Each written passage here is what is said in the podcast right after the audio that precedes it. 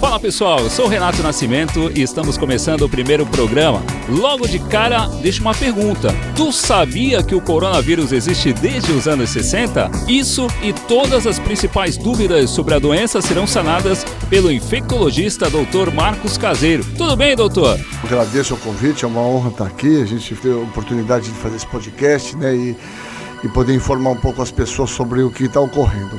E quem vai conduzir esse papo é o Murilo Neto. Tudo certo, Murilo? Olá, Renato, é, senhoras e senhores, estamos estreando, né, como o Renato colocou, e a ideia aqui é trazer os especialistas de diversas áreas para que nós possamos aprofundar esses assuntos de, de grande importância, né, que, que tem Santos aí como, como foco principal. Eu acho que seria legal, então, até abordar nesse primeiro momento a diferença de um caso suspeito de um paciente que tem os sintomas que já Isso. tem um caso confirmado. As pessoas têm muita confusão ainda, entende que é. às vezes com um sintoma, né, olha, tá é. espirrando, tá com dor de garganta, já é um iminente risco, né? É. É, explicar essa diferença. Não, isso é super importante, porque assim, é, os, os sintomas respiratórios, provavelmente, certamente, na prática clínica diária, são os sintomas mais frequentes que existem. Se você pegar o que motiva o indivíduo aí no, no, num pronto-socorro, numa UPA central, que for, os sintomas respiratórios, se não forem os primeiros, eles estão, obviamente, entre os três primeiros. Então, é muito comum as pessoas acordarem com tosse, uma coriza, né, eventualmente ter uma febre. Então, os sintomas respiratórios exclusivos e os sintomas dessa doença, o coronavírus, praticamente 100% das pessoas têm febre, uma febre que se prolonga por uns dias, febre alta, até 39, e, e tosse. Né? Isso é comum a muitas doenças. Mas o indivíduo tiver febre e tiver tosse, ele tem que ter um fator epidemiológico de risco. Ou ele é procedente, ele viajou nos últimos 14 dias para uma área onde está circulando o vírus. O Brasil considera nesse momento, por exemplo, a China como um todo, é, Alemanha, França, Itália, agora um dos casos tem se disseminando, alguns outros países do Oriente Médio, alguns países do Sudeste Asiático, muito pontual. Então, os indivíduos que tiverem sintomas respiratórios associados à febre, associado à procedência de uma área onde o vírus está circulando, e ou o indivíduo que teve contato com um caso confirmado, como por exemplo está acontecendo em São Paulo, é, esse indivíduo que veio da Itália fez uma festa com os familiares, né? Então, a princípio, esses indivíduos que tiveram contato e se tiverem sintomas respiratórios, eles passam a ser um, um, um indivíduo que entra numa situação de investigação, como um caso possível e deve colher o material para confirmação diagnóstica. Se eles não apresentarem os sintomas, não necessariamente fazer, são suspeitos. Nada, exatamente. Ontem nós tivemos um caso, só para ilustrar o nosso ouvinte, às vezes uns exemplos são interessantes. Eh, teve um indivíduo que procurou a Policlínica de, de Santos, que é um motorista de Uber, né, alegando que ele estava com um pouco de tosse e tinha transportado dois dias antes duas passageiras que tinham procedência da Itália. Veja, isso não é uma epidemiologia, ele não tinha os sintomas né, clássicos, que é a febre associada à tosse, e, e ele teve um contato esporádico como motorista, né, curto espaço de tempo com uma paciente que nem suspeita é. Então, veja, não tem uma epidemiologia para a gente pensar num caso de coronavírus. É, aproveitando esse gancho, doutor, é, ressaltar que o Instituto Adolfo Lutz, ele descartou é, os dois suspeitos, sim, as duas sim. pacientes, né, que, que fizeram processo de investigação e é, o, o Adolfo Lutz, no exame, é, descartou a possibilidade de sim, coronavírus. Já tínhamos visto os dados desses pacientes, não tinham nada de coronavírus. Uma teve tinha uma tosse, uma tossezinha, teve um episódio de febre apenas. É, já tínhamos, eu particularmente, muita clareza que não tratava-se de um, de um caso suspeito, né? E a gente tem que tomar muito cuidado nesse momento, né?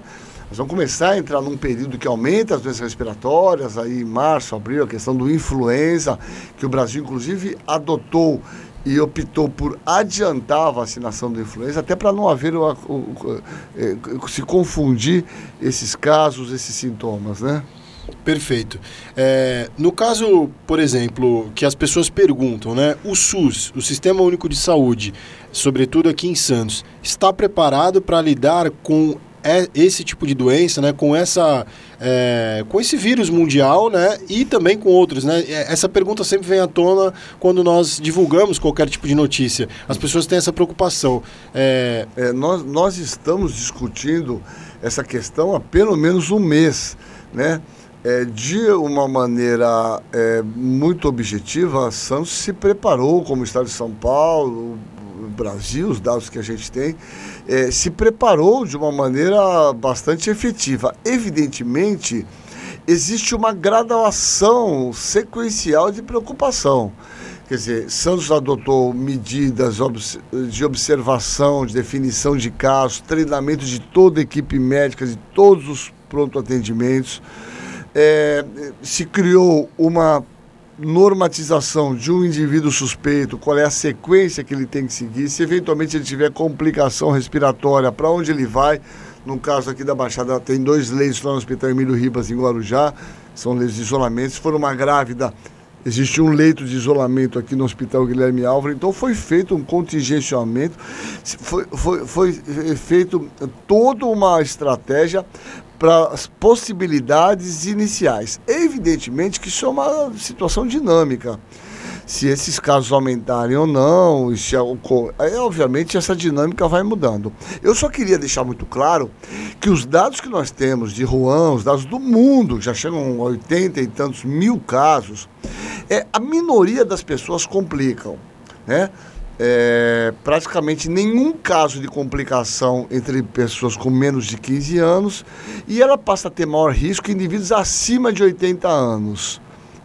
É. Então, a maioria desses indivíduos que eventualmente adquirirem o coronavírus, eles deverão fazer o que nós chamamos de isolamento social, ficar em casa. Não há tratamento específico, não há medicamento. Quem são os pacientes, eventualmente, que deverão ser hospitalizados? São os pacientes que tiverem, obviamente, complicações decorrentes do coronavírus. Simples uma questão. Começar a ter desconforto respiratório. Então, se eventualmente nós viermos a ter caso aqui na cidade, do meu ponto de vista, nós teremos, né? É, nós haveremos de fazer um, uma estratificação de risco. Então, um indivíduo com sintomas usuais, ele tem que ficar em isolamento dentro de casa. E se ele apresentar durante a evolução desconforto respiratório, alguma complicação, febre persistente, esse indivíduo que obviamente será internado. Porque as pessoas fazem um pouco de confusão, acham que, por exemplo, um, a pessoa por ter apresentado qualquer tipo de sintoma, Sim. mesmo que clinicamente ela esteja bem, é, de modo geral, as pessoas fazem uma confusão. Ah, mas por que, que ela não está internada? É, é, é, isso é importante explicar. Nem toda pessoa que tem o sintoma, ela precisa ficar internada. De é, maneira é, nenhuma, ela não precisa ficar internada. Isso é um equívoco. Aliás, na maioria dessas doenças respiratórias, o ideal é que o indivíduo faça o que nós chamamos de isolamento social. Quer dizer, o indivíduo quando acorda de manhã gripado, tá, dor no corpo, tossindo, tossindo, espirrando, esse indivíduo não deve ir para o trabalho, não deve ir para a escola. É, é o que se faz na Ásia, por exemplo. É interessante que nós observamos umas imagens e interpretamos errado. Você vê na Ásia o indivíduo com máscara andando na rua. Ele, a maioria das vezes, isso é cultural, ele não está usando máscara para se proteger, porque essa máscara na rua não serve para nada. Ele está usando porque ele provavelmente tem sintomas respiratórios, ele põe uma máscara para evitar a disseminação daquela tosse, daquele vírus dele para outras pessoas. Então é a lógica é invertida, né? É, Existem situações específicas para procurar o serviço médico. E é essas que nós conversamos aqui. Quando você está mais desconfortável, você sente que você está faltando ar, né? Você está respirando com mais dificuldade, febre persistente, mudança da tosse com expectoração esverdeada, amarelada. Esse é um motivo obviamente, de procurar um serviço médico e eventualmente ser internado. E, e é interessante esse, esse ponto, doutor, porque é, mesmo que não é, que o paciente não tenha o coronavírus, né, mas ele apresente esses mesmos sintomas pode ser uma gripe é, mais corriqueira É, ou uma Um possível influenza. é. Ele também tem, ele deve adotar o mesmo critério, o né? mesmo Procurar critério, o médico. O critério, o critério é o mesmo, né? Há, há um, um- é um- uma certa, eh, eh, eu, eu diria para você que isso é uma questão de educação e saúde, né? É, ora, você teve um episódio de febre, há necessidade de um episódio de febre você procurar imediatamente? Não há. Toma de pirona, observa. É normal a gente ter um episódio de febre, eventualmente, um, um desarranjo intestinal de curta du- duração. É, são coisas que usualmente a gente tem que ter um pouquinho de calma é, na persistência dos sintomas ou na, na- na exacerbação desses sintomas, nós devemos procurar um serviço médico, né? O que se dá, né, né, doutor Caseiro, muitas vezes é que a gente está no Porto de Santos, que recebe navios internacionais de transatlântico, e as pessoas começam a fazer, criar pânico, né? Isso. Em, em virtude de nós estarmos no- na, na porta de entrada aqui do Brasil. E, na verdade, esse pânico ele não é necessário nesse momento, né? Que nós temos um caso só confirmado. Sim, de jeito nenhum. Veja, eu acho que o que nós temos que fazer nesse momento, e que está sendo feito, o Brasil está fazendo, é, é um monitoramento estrito desses indivíduos. Quer dizer, hoje a circulação das pessoas ficou muito facilitada. Hoje você, você dormiu ontem na Itália, você pega o avião, em 12 horas você está aqui no Brasil. Esse é- essa circulação das pessoas se tornou muito fácil. Então, que temos que fazer? É porto e aeroporto. Quer dizer, fazer uma vigilância estrita nesses possíveis casos suspeitos que procedem dessa área. No porto, nós temos uma relação importante do governo federal, que é a Anvisa, com a Secretaria Municipal de Saúde, a Secretaria de Estado de Saúde. Então, todo navio que chega no porto, ele, ele, ele submete, ele tem uma documentação que ele submete nas autoridades aduaneiras, onde que especifica qualquer indivíduo com doença, quais são os sintomas, o que foi feito, isso é submetido para a Anvisa, e a Anvisa caracteriza isso como ocorreu já aqui, e ela faz, é, marca uma, uma, uma ida nesse navio com a Vigilância Sanitária Municipal, com a Anvisa, para avaliar esses indivíduos. E caso tenham indivíduos que são considerados suspeitos, esses indivíduos não desembarcam do navio, não ocorre nenhuma. As atividades param até que seja descartado essa suspeita. E esse protocolo serve para não só para coronavírus, para qualquer doença. Para qualquer doença. Então, por exemplo, nós recebemos às vezes indivíduos com malária, que vem do continente africano. Então, existe uma vigilância estrita, eles têm que comunicar às autoridades ad- quando eles chegam, existe uma documentação e que eles passam, nós tivemos um paciente que teve uma conjuntivite, foi tratado com tal durante três dias, melhorou, não melhorou. Nós temos todas essas essas informações sanitárias de bordo, quando o navio nem chegou na Barra de Santos ainda. né? Perfeito. E, e no caso dessa da- do, do coronavírus, co- eh, do coronavírus comparado a outras doenças, eh, que nós também já tivemos eh, situações parecidas, não sei se a gente pode chamar de epidemias, né? Isso. Mas eh, no caso, por exemplo, sarampo, que é um caso mais recente, mas nós tivemos influenza, eh, a própria, eh, que é um pouquinho diferente, mas assim, são. Eu, eu- eu- comparando, por exemplo, a taxa de letalidade dessas doenças, a taxa de letalidade até 50 anos ela é baixa, não é, doutor? Muito baixa, muito baixa. Vê, a taxa de letalidade global dessa epidemia do, do, do Covid-19, do coronavírus, é em torno de 1,3% de mortalidade. Isso que fala entre 1 e 2. Obviamente isso está andando, mas em torno de 1,3% que muda radicalmente com a idade. Indivíduos com mais idade e indivíduos com comorbidades, por exemplo, indivíduos hipertensos, diabéticos, pacientes cardiopatas, esses pacientes são de um grupo de risco aumentado. Então, quanto mais nós não tivemos nenhum caso grave entre indivíduos com menos de 15 anos, que é diferente do influenza, que é um grupo de risco.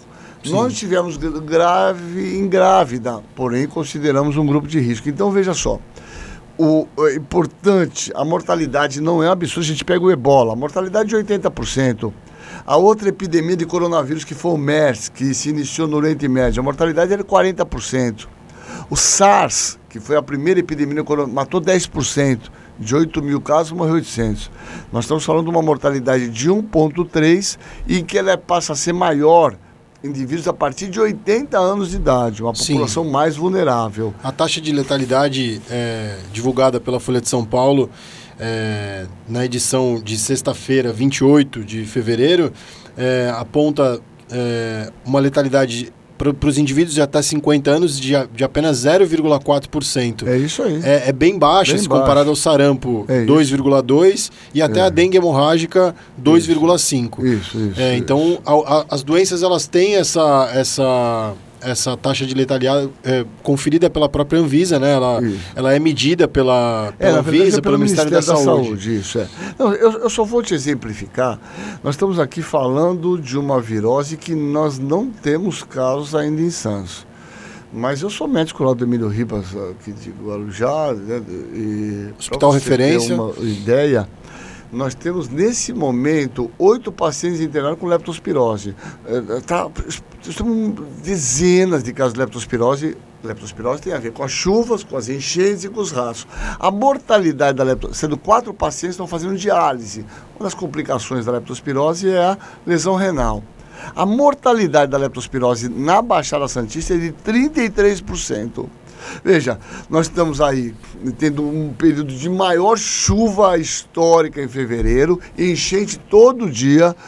Nós temos muito rato na região litorânea, né? Temos muita leptospirose com zoonose nesse período, que mata 33%. Tivemos a morte de uma criança de 16 anos de leptospirose. E nós estamos aqui, né, discutindo profundamente um vírus que ainda nós não temos aqui, que tem uma mortalidade geral de 1,3%. Então, eu acho que é importante a gente priorizar as coisas na medida em que essas coisas se tornam. Obviamente, nós temos que ter medidas efetivas para pensar nisso, mas também temos que priorizar as coisas que estão acontecendo nesse momento, né? Perfeito. Como é, as pessoas podem se prevenir né, na questão da transmissão né, dessa e de outras doenças virais né, que, que se apresentam a partir de vírus, doutor? Como que elas podem. É o, é o protocolo normal ou, ou difere um pouquinho? Os principais cuidados, né? É, o, é, esse é outro dado também de extrema importância. É, o- o- os dados que nós temos desse- deste coronavírus, desse Covid-19, é, obviamente as questões climáticas, as questões de temperatura que estão ocorrendo na China, no hemisfério norte, que é inverno, é diferente do hemisfério sul, que é verão. Isso modifica muito o comportamento de transmissão de doença respiratória. Mas o dado que nós temos é que é, a- a- as doenças respiratórias específicas que estão acontecendo lá, nesse momento, na China, é, a transmissão é por gotículas. É, gotículas são partículas grandes que se depositam rapidamente nas superfícies, na mão, no indivíduo ao tossir, ao espirrar. Então é uma transmissão por gotículas que, eu falando aqui, o indivíduo que está a três pés, três pés, em torno de um metro, 90 centímetros, essas gotículas não chegam nesse, na- nas outras pessoas.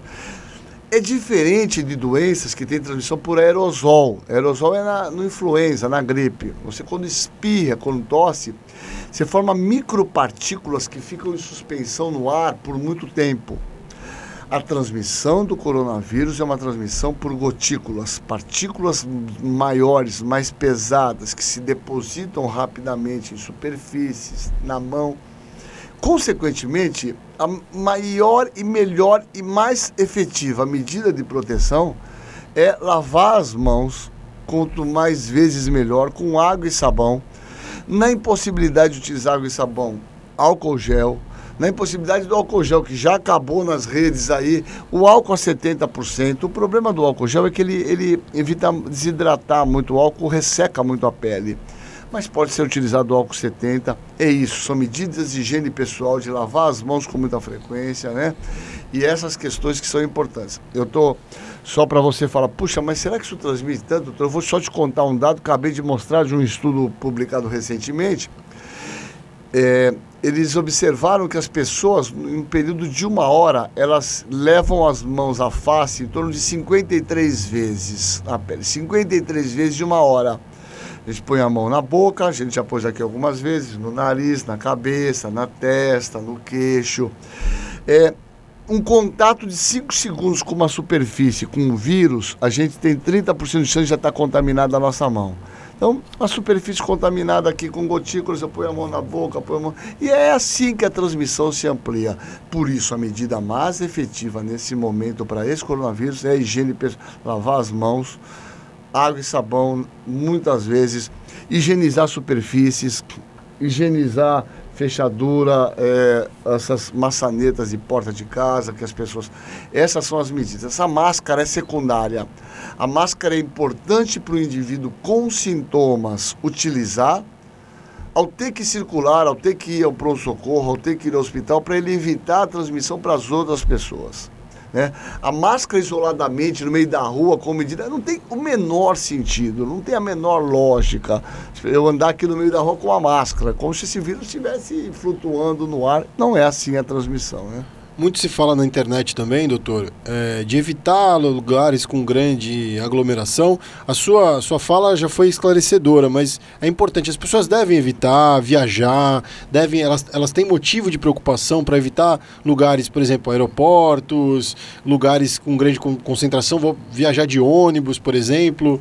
É... Eu acho que nesse momento, viu, eu acho que a gente não está nesse grau de alerta para trazer esse tipo de comportamento em termos de Brasil, né? Se o indivíduo falar, puxa, eu devo viajar para a Itália, para bom, é bom viajar para lá nesse lugar, provavelmente a passagem vai estar mais barata, né? Vai ser uma boa opção de viajar. Mas eu, particularmente, eu acho que nesse momento, que é uma vigilância sanitária internacional, eu acho que a gente deveria, do meu ponto de vista, restringir viagens para esses locais onde tem maior atividade de circulação de vírus. Por exemplo, Roma não tem casos né? Mais ao de, norte da Itália. Mais ao né? norte da Itália. Estados Unidos não tem, Canadá está tranquilo, são casos esporádicos.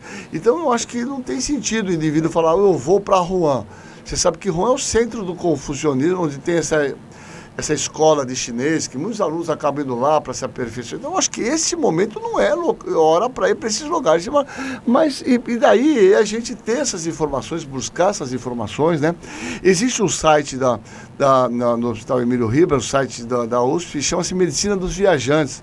Todo viajante deveria consultar ele, ó, vou viajar para Tailândia. Você clica lá e fala, ó, Tailândia, você tem que tomar cuidado com isso, com isso, com isso, desaconselho ir aqui.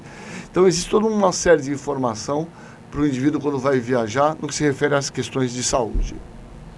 É, existe uma possibilidade, doutor, de já com certeza o, mundo já está trabalhando nisso, mas existe alguma possibilidade é, de, num curto prazo, é, se criar uma vacina para essa doença, por exemplo, ou até para outras doenças, ampliando um pouco o debate, é. não só para o coronavírus, não, mas para essas é, doenças virais. A meta é a vacina. A vacina é sempre o melhor método, a gente vê no caso da influenza.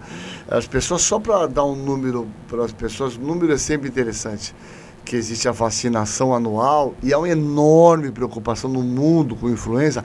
15% da população mundial todo ano de 10 a 15% da população mundial todo ano é infectado com o vírus da influenza. Fica uma enorme preocupação com essa virose aí. 15% da população mundial. Você vê esse número, é quase um milhão de mortes por ano por influenza. Então, assim, é, é, a busca é sempre das vacinas mais eficazes. O problema é que o procedimento de vacina, ele demanda um tempo você fazer o inóculo, você aplicar nas pessoas, essas pessoas serem expostas, ver se pega ou não pega.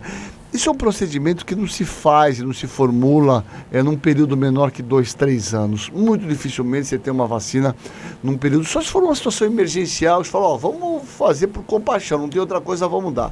Mas os procedimentos legais, normais, no mínimo três a cinco anos.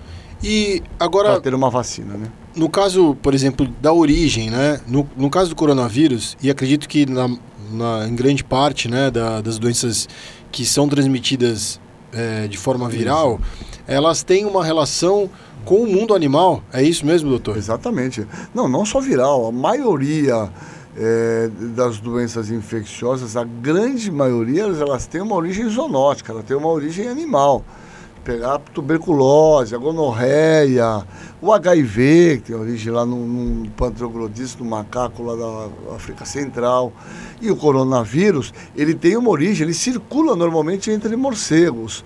Então, a maioria das doenças infecciosas, é verdadeiramente, elas têm origem em animais. E é esse contato próximo com esses animais que muitas vezes acaba sendo um fator de transmissão.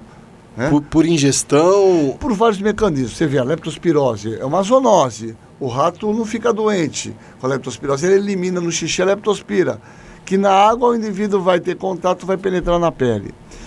O que tem coronavírus? Provavelmente tem duas possibilidades. Nós tivemos três epidemias de coronavírus. A primeira foi o SARS, depois a MERS e agora essa. No SARS foi um tal de gato silvestre lá, um chamado civete, lá no continente asiático, no MERS, hospedeiro intermediário, o vírus saiu do morcego para o camelo para o homem. Nesta epidemia se tem dúvida. Existem alguns implicados aí. Que o vírus de origem do morcego, não há dúvida. Mas a pergunta é, será que ele transmitiu direto do morcego para o homem? Eles comem morcego lá, comem sopa de morcego. Ou teve um hospedeiro intermediário? Tem alguns candidatos.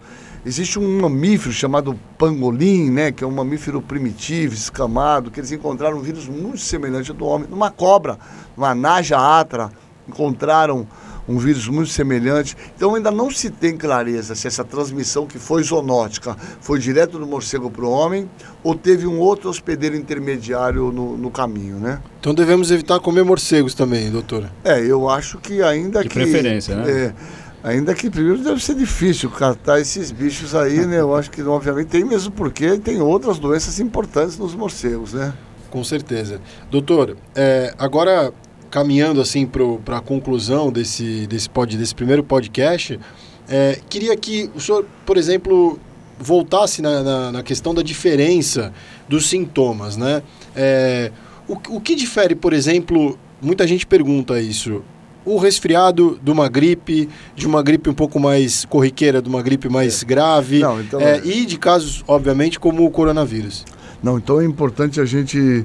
É, é, eu acho que é importante a gente, nesse momento, deixar isso claro. Primeira, primeira questão fundamental é diferenciar gripe de resfriado. Há uma enorme confusão. Né? As pessoas chegam na rodinha e falam, ixi, hoje eu não estou bem, hoje eu estou meio gripado. Não está gripado, é está resfriado. A gripe é uma doença grave.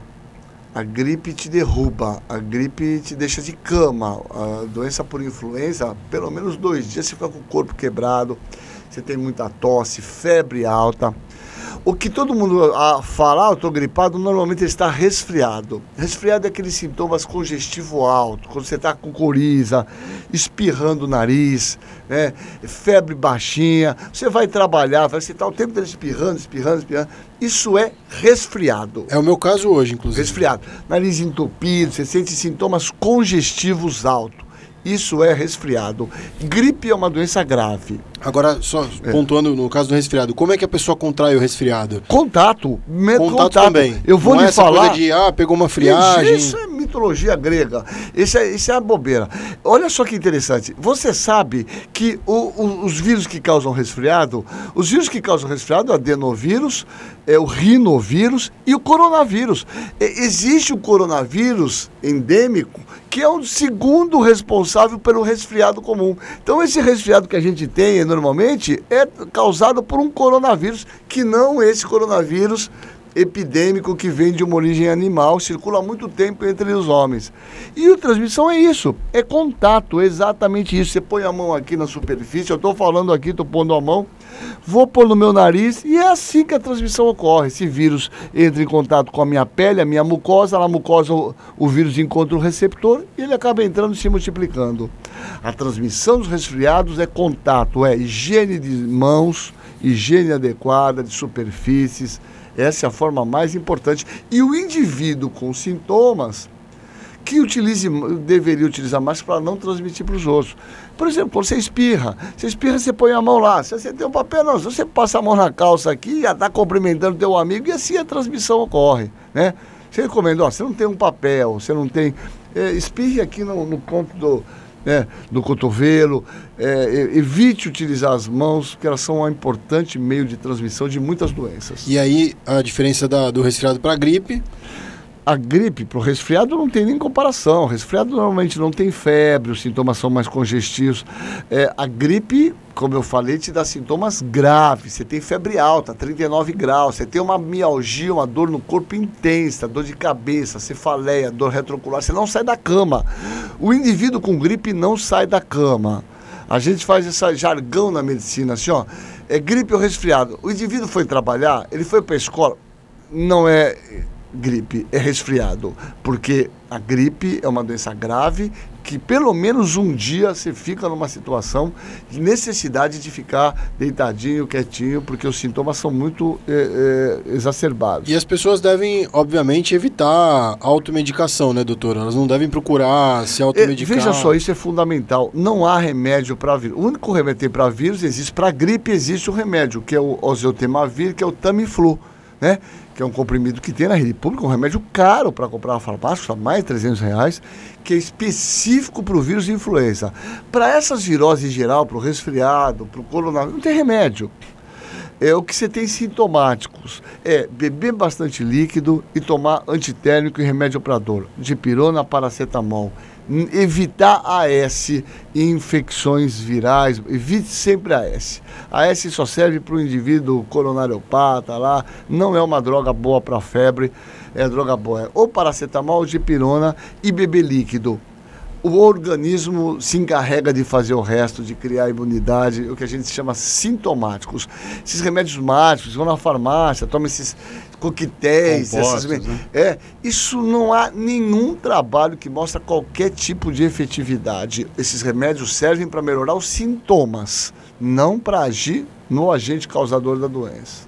Tem mais alguma informação que o senhor gostaria de passar para as pessoas, para evitar inclusive esse pânico? Não, eu acho que a informação mais importante nesse momento é que a população é, não há nenhum motivo para pânico. É, o que se tem é, é, é um conjunto de informações e, e eu pediria para os nossos ouvintes, é, quando receberem informação, seja por WhatsApp, Instagram, eu não sei exatamente como funcionam essas coisas, de Twitter, que as pessoas checassem essas informações, não pegassem informações já transmitissem essa informação. Então, ontem eu recebi um, um, um por exemplo, um, um, um vídeo, um indivíduo falando, olha, que ele é um químico prático e que o, o álcool não serve para nada, que o bom é vinagre. Veja, uma informação totalmente sem menor sentido. Recebi também informação da minha irmã que me ligou que, que os casos suspeitos de coronavírus estariam lá no Marapé e eles iam isolar, cercar o Marapé. Então, mas veja, minha irmã é uma assistente social. É, ele falou, não, será que é isso mesmo? É bom a gente buscar ali. Eu falei, mas olha, então você vê o nível de, de, As pessoas têm que filtrar um pouco essas informações que elas recebem, buscar informações sites, informações adequadas. Sempre que receber uma informação estranha, não repassar. Checar a veracidade dessas informações antes de disseminar essas, essas informações totalmente desprovidas de qualquer é, validade e lógica, né? Outra informação aqui, num dos comentários aqui, num, num dos posts da prefeitura, é, que eu queria que já esclarecesse, né? Estão noticiando que médicos descobriram que tomografias conseguem captar o coronavírus de forma eficiente. É, fake news ou uma verdade? Capital? Como, é, é, é, o comentário de um dos do, não, das pessoas. Isso, a gente só pode considerar isso como piada, né? Não, não há outra. É como uma tomografia, você vai a uma radiação, mata o bicho. É uma coisa totalmente sem disparate. As pessoas têm que ter um nível crítico mínimo. Veja, eles estão na China, construíram um hospital em 10 dias, estão com 80 mil casos. Eles têm altíssima tecnologia, né? Então, é, tem muitos medicamentos sendo testados. Ora, é, a gente vem com essas coisas miraculosas. Ah, descobrimos que citronela, que tomar chá de picão. Não há mágica na vida e nem na medicina. A gente tem que ouvir o que a ciência nos fornece de informação e, e se é que a gente acredite nela, ou acredita nela, né? E acredita, porque a gente procura um serviço médico. E sempre cheque essas informações. Esse é o grande conselho que eu posso deixar para os nossos ouvintes aqui. Doutor, é, para encerrar, por exemplo, a gente, obviamente, o senhor foi esclarecedora, né? A sua, sua abordagem com muita profundidade aqui, no, no, nesse caso factual que nós estamos tendo aí com o coronavírus. Mas vamos, vamos dizer que a pessoa tem um sintoma, ela está em dúvida. Onde ela pode buscar ajuda aqui em Santos? É, eu acho que é importante até esclarecer de evitar, às vezes, o desespero Não, de procurar dúvida, ajuda médica. A né? referência, a porta é a UPA. Na UPA, é, você chegando lá, você traz essa informação imediatamente ao preencher sua ficha, que a, a, a atendente já lhe dará uma máscara caso você tenha, esteja com sintomas respiratórios, e será procedido o seu atendimento. Esse atendimento será avaliado por um médico e se ele achar pertinente é, será considerado um suspeito, será colhido o material, é um suave, é um cotonete que põe em cada nariz e na orofaringe e é enviado para o Adolfo Lutz para confirmar esse resultado. Eu repito e insisto, a coleta de exame é secundária. A gente tem que cuidar do indivíduo, dos sintomas. O exame só serve para vigilância epidemiológica, confirmar ou não, buscar fazer uma contenção dos casos. Então, indivíduo suspeito, ou achou que é um caso suspeito, procure a UPA Central, o pronto-socorro, né? Nós temos a UPA Central, UPA da Zona Leste, UPA da Zona Noroeste, que eles têm essa informação, obviamente, para te encaminhar de uma forma rápida e adequada para uma avaliação. E todos os suspeitos, no caso, têm recebido orientação. Isolamento domiciliar, não é isso, doutor? É isso aí. É Evitar isso o aí. contato com as pessoas, mais alguma É recomendação? E a higiene pessoal sempre com frequência, sempre sair de casa, tiver contato com as pessoas, lavar as mãos com água e sabão e, eventualmente, na ausência deles, o álcool gel. Tá ótimo. Agradecer né, a presença do Dr. Marcos Caseiro, que é infectologista, professor da Fundação Lusíada, médico do, de vários hospitais públicos aqui na Baixada Santista, médico da Prefeitura de Santos. A gente teve um prazer de, de estrear o podcast com, com o Dr. Marcos Caseiro. Muito obrigado, doutor. Obrigado a você, o papo foi legal e agradeço o convite.